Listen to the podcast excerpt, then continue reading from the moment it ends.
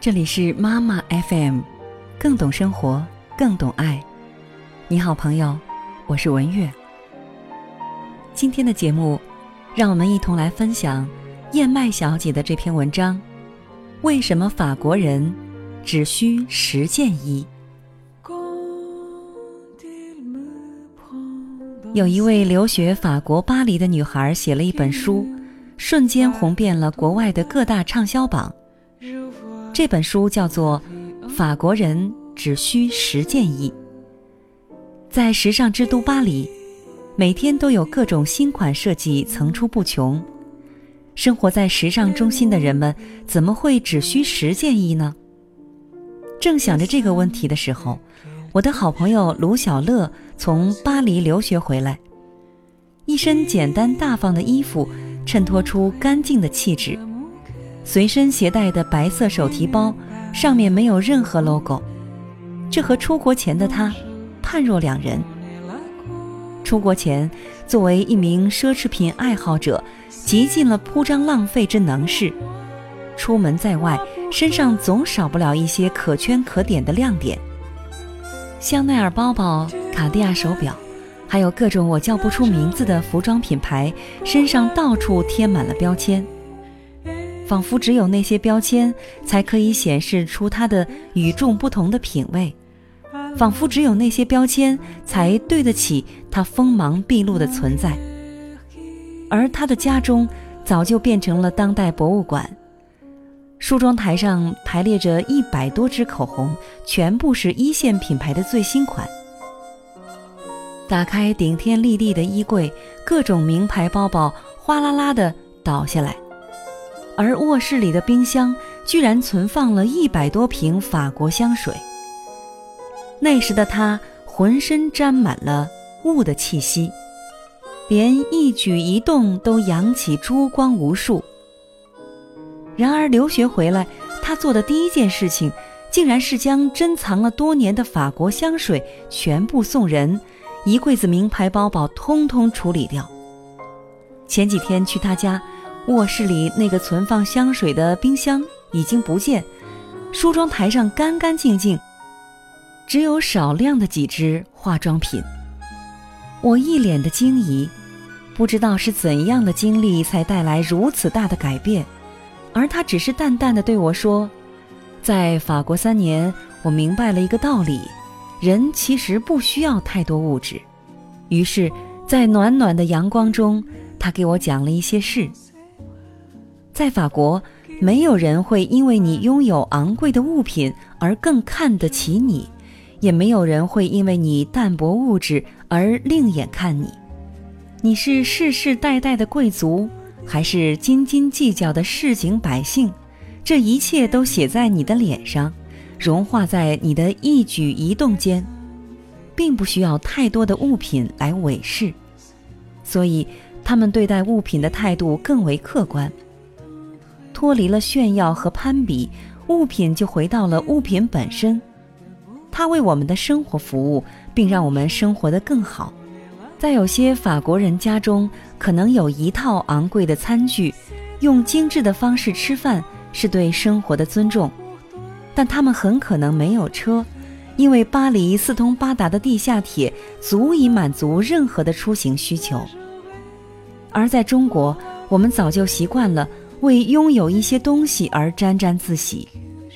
我拥有欧米伽手表，我拥有三克拉的钻石，我拥有苹果电脑，我拥有谷歌眼镜，我拥有两辆车，我拥有三套房。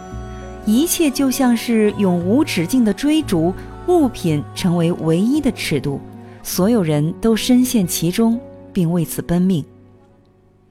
法国人也有。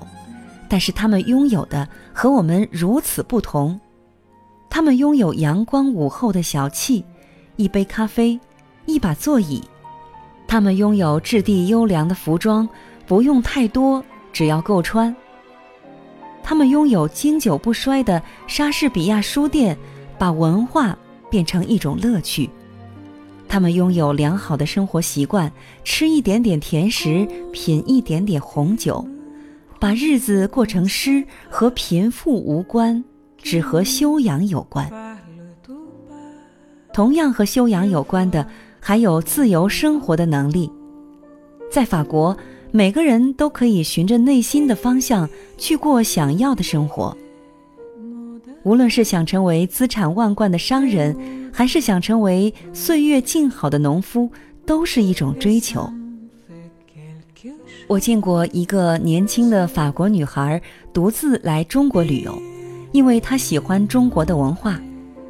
二十一岁的她，利用课余打工挣来的钱，已经游历了十几个国家。未来，他的梦想是来中国工作，做一个文化交流者。放弃法国的生活，来到这个发展中国家从零开始，从世俗意义上看，绝对不是明智的选择，但在国外却是再正常不过的事了。因为对于人生方式的追求远比物质来的重要，所以法国人会有各种各样的人生追求，无关你拥有多少套房子，也无关你拥有多少件衣服，只关乎你是否活成了自己的样子。而在中国，大部分二十一岁的女孩都在用父母的钱去买很多很多衣服，然后争相嫁给富二代。或是不约而同地埋头于各种面试攻略，挣很多很多钱，买很多很多衣服，用源源不断的物品来充实自己的生活。价值感缺失，物品就成为唯一的尺度。而一旦找到了自己的价值感，才发现人其实不需要太多的物质。就像我那位曾经沾满物质气息的朋友卢小乐。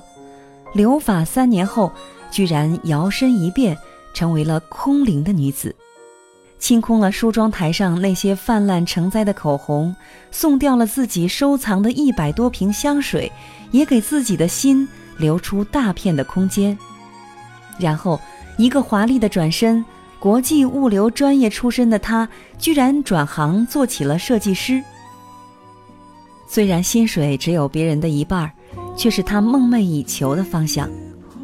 在国外的经历给了他价值观上的转变，让他顺应了自己的愿望。人不需要太多物质，但是人需要满足自己内心的追求。即使是在时尚之都的巴黎，每天都有各种各样的衣服和物品层出不穷，人们也不会整天沉迷于买买买而忘记了生活的意义。人们知道，比衣服更重要的是穿衣服的人，比物品更重要的是如何利用这些物品来成就更好的自己。法国人只需十件衣，恰恰是对生活的尊重，因为对于生活品质的要求，让他们的物品少而精良。因为对于人生方式的追求，让他们更关注自己做什么，而不是买什么。有诗歌可下酒，有梦想可实现，这才是让我们人生更为充实的方式。而这些，都远比物质本身来的重要。